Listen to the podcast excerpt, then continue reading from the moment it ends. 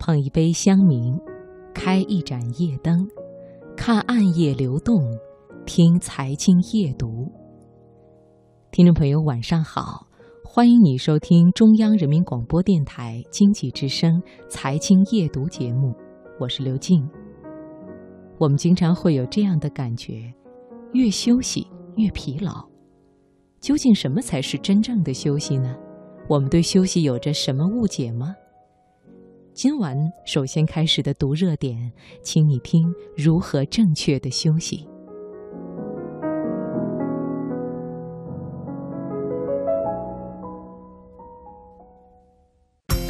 把握生活的脉搏，读出热点的精华，读热点。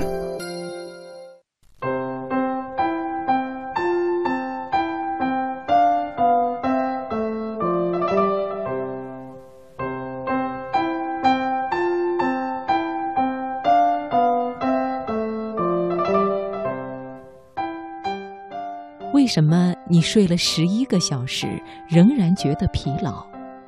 为什么你去海岛度假并没有增加对生活的热情？在生活中，我们经常会被这些问题困扰。想要回答这些问题，自然要从休息的真正含义开始。休息是缓解疲劳、放松神经。当你重新投入工作与学习的时候，觉得又是一个精力充沛的新人。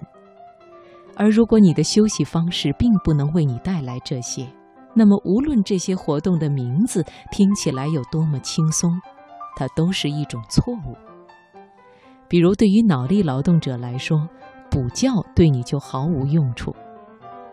你写了一天的文案，主持了一天的会议，当一切都结束了。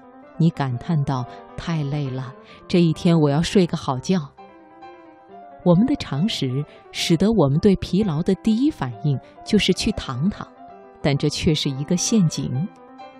睡眠的确是一种有效的休息方式，但是它主要对睡眠不足或是体力劳动者适用。对于体力劳动者来说，疲劳主要是由体内产生的大量酸性物质引起的。如果十分疲劳，确实应该采取静的休息方式，通过睡觉可以把失去的能量补回来，把堆积的废物排除出去。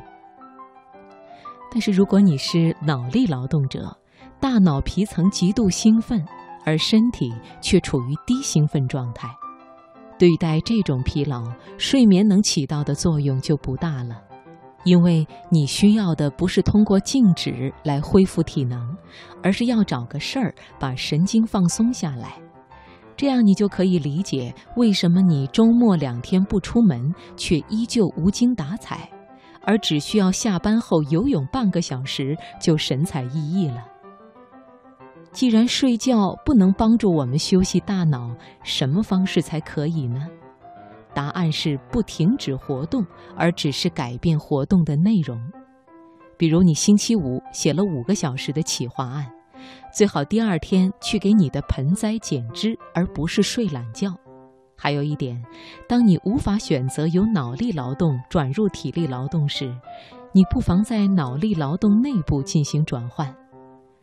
法国杰出的启蒙思想家卢梭就讲过他的心得，他说。我本不是一个生来适合研究学问的人，因为我用功的时间稍长一些就感到疲倦，甚至我不能一连半小时集中精力在一个问题上。但是，如果我连续研究几个不同的问题，即使是不间断，我也能够轻松愉快地一个一个地思考下去。于是，我就充分利用这一点，对一些问题交替进行研究。这样，即使我整天用功，也不觉得疲倦了。所以，如果你有好几个问题需要处理，最好交替进行。当然，最好的休息还是让你重燃生活的激情。我们的疲惫主要是来自对现有一成不变的生活的厌倦，所以最好的休息项目就是那些让我们重新找到生活和工作热情的活动。如果你干完一件事，能够幸福地感叹明天又是新的一天，那这件事对你来说就是最好的恢复热情、调节情绪的方法。